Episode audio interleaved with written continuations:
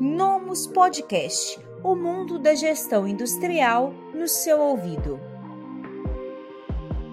Você está assistindo mais um quadro Palavra de Especialista do blog industrial da Nomus. Aqui com a gente está o Ronaldo Santos, ele é coordenador de PCP e estoque numa empresa da área farmacêutica. E aqui nesse vídeo você vai aprender um pouco mais sobre a função do coordenador de PCP. Vamos lá? Ronaldo, seja muito bem-vindo. Ficamos felizes por você aceitar o nosso convite em participar aqui dessa entrevista do Bloco Industrial da Nomos. E para a gente poder começar, eu queria que você contasse sobre o que faz, afinal, um coordenador de PCP.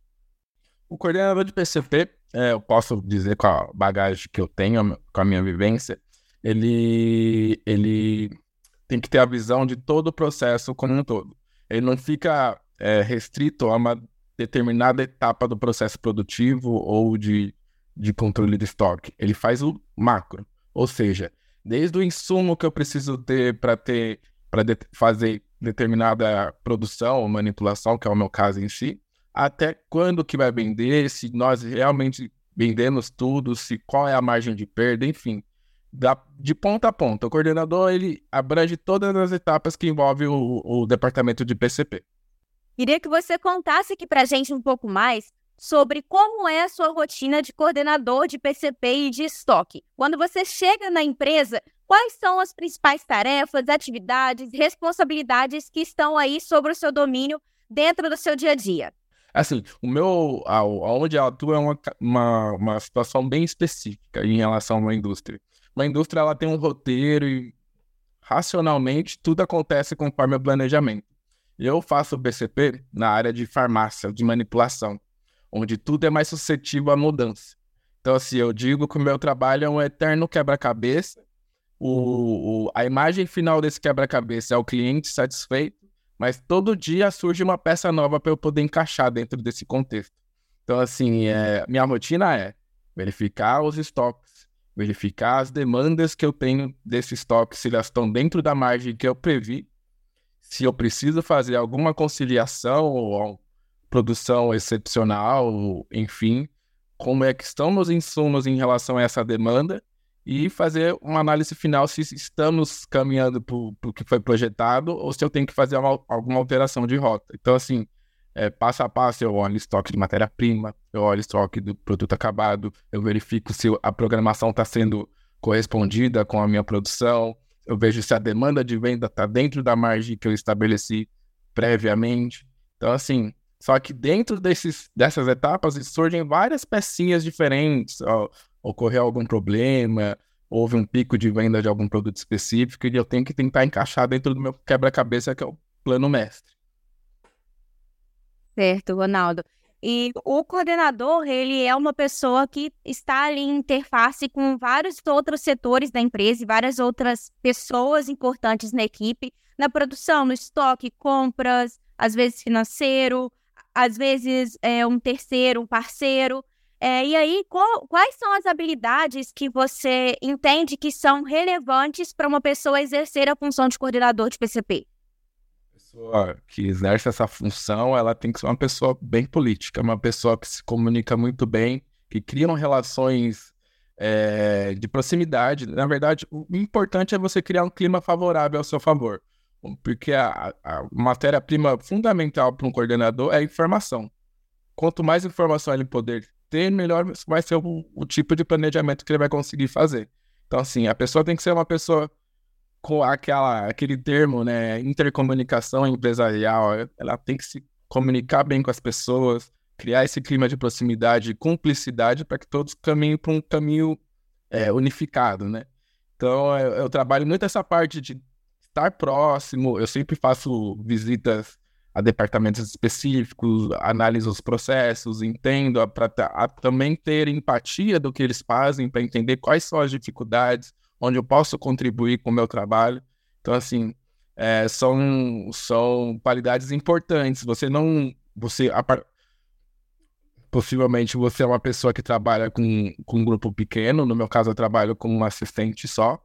Mas você não está ali só os dois no departamento. O departamento depende de todos os outros. Sem os outros, você não caminha com seu planejamento. Acho que é fundamental comunicação e um bom relacionamento. Certo. Ronaldo, você comentou que a informação é o insumo principal na vida do coordenador. É, e de que maneira, na sua opinião, é, o conhecimento a respeito de ferramentas do tipo Power BI, ERP, ou outros tipos de tecnologia que podem ali influenciar no planejamento e também na execução, né, no controle da produção, é, ajudam ou influenciam no dia a dia do profissional? Sim, essas ferramentas são facilitadoras, né? Então, é, você consegue melhorar sua didática na hora de explicar o porquê você está solicitando determinada informação. É, eu utilizo particularmente bastante a ferramenta Power BI, que consegue me dar uma visão em tempo real do que está acontecendo dentro dos processos que eu, que eu coordeno ou que eu controlo.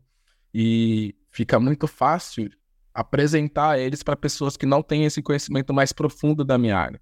Então, assim, são ferramentas essenciais que devem ser utilizadas com, a, com o maior potencial possível, porque facilita para quem está de fora entender o que você está fazendo. Uma coisa é eu falar, eu produzo 10 mil unidades mês e mês a mês eu tenho uma, uma diferença de 10 a 5%. Outra coisa é eu mostrar graficamente como é que isso funciona e o porquê que isso funciona. Então, assim, as ferramentas, o, o controle de RP é fundamental. Assim, quanto mais preciso e quanto mais é, personalizado dentro do processo de cada um, cada caso, né? É, ele facilita para que você tenha mais dinâmica na hora de fazer um planejamento.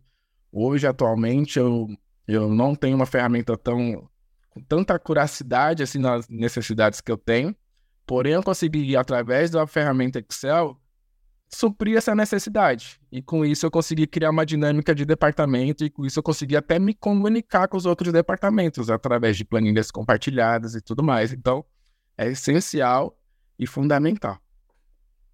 Certo. Na hora de criar um planejamento do que vai ser produzido, você precisa considerar muitas variáveis.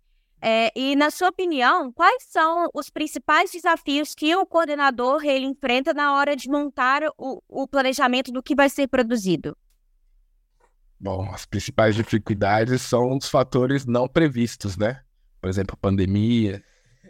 Eu trabalho na área da saúde, a gente trabalha muito com sazonalidade. Por exemplo, no inverno eu tenho mais demanda de produtos para tempo seco. Eu trabalho com produtos oftalmológicos, então é, existe uma demanda maior, então você tem que estar muito ligado no que está acontecendo no mundo, né?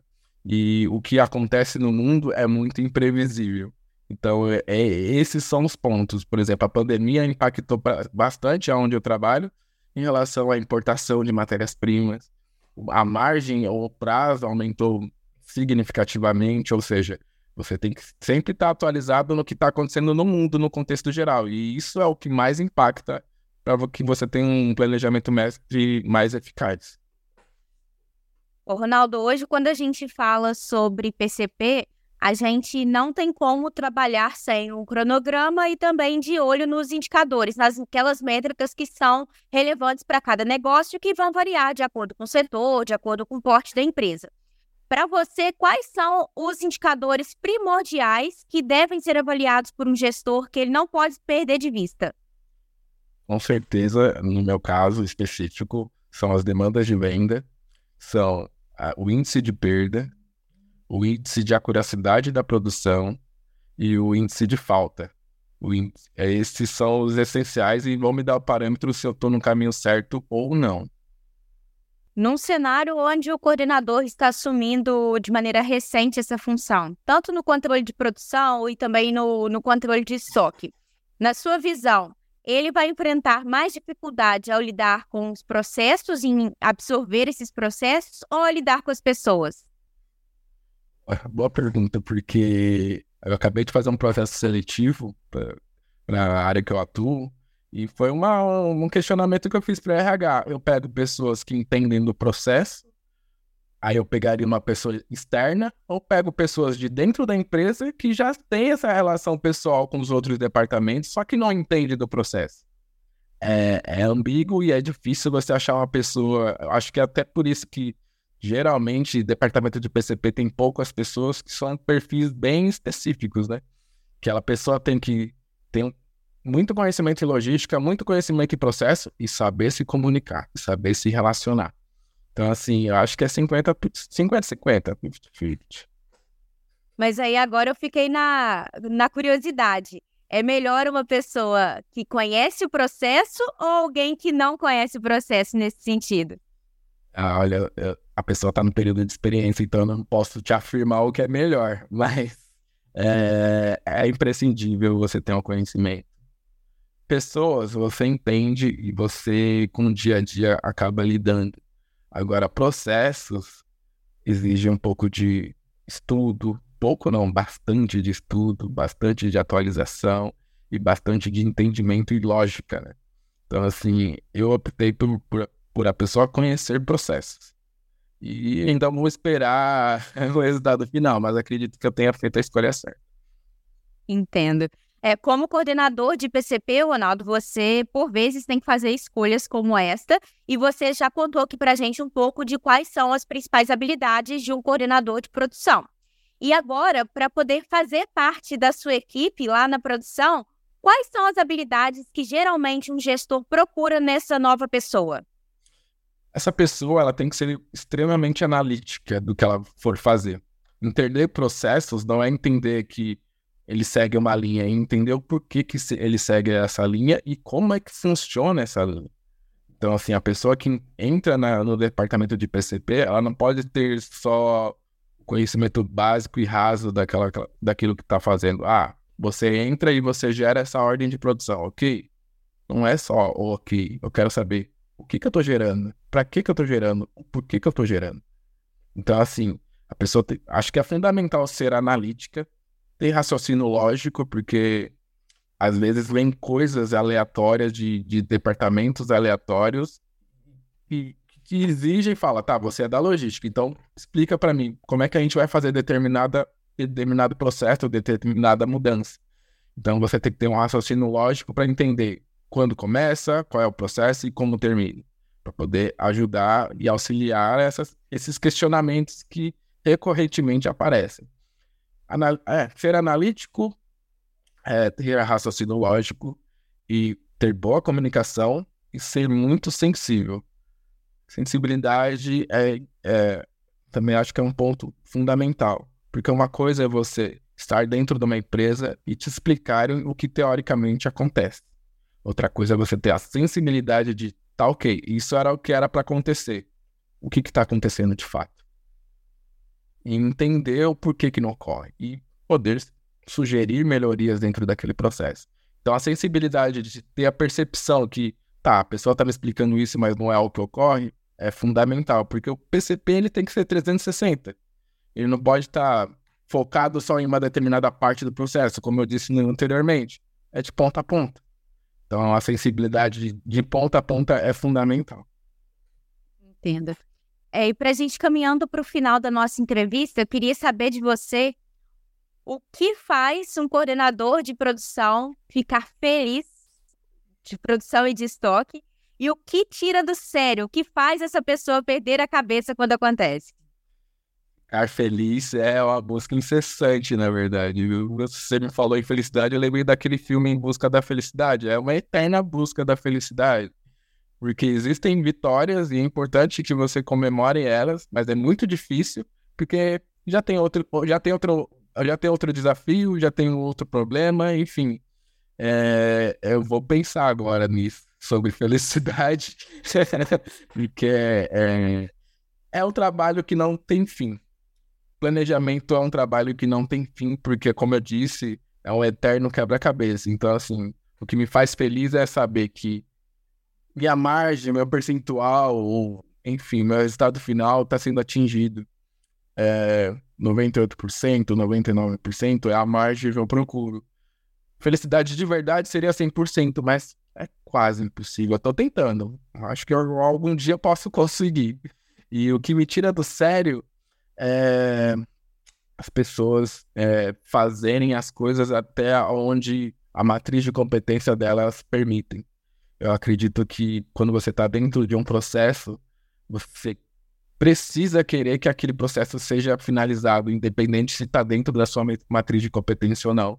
Então, quando eu vejo que há pessoas ou há departamentos que só fazem até, até onde a sua responsabilidade atinge e não está preocupado com o processo final, isso eu fico. Como eu tenho a visão 360 de tudo, isso acaba me tirando um pouco do sério, mas é como eu disse, né? O problema de todo de toda indústria, ou de todo processo, ou de todo um contexto, são as pessoas, ou são, enfim, são questões mais humanas do que processuais ou de mecânica, enfim.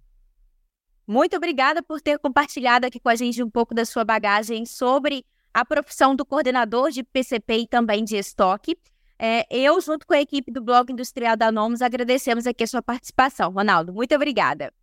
E se você gostou das informações que você viu aqui nesse vídeo, não se esqueça de compartilhar com seus amigos. Até o próximo conteúdo do Blog Industrial da Nomos.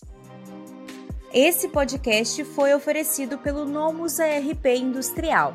Acesse nomus.com.br e saiba mais.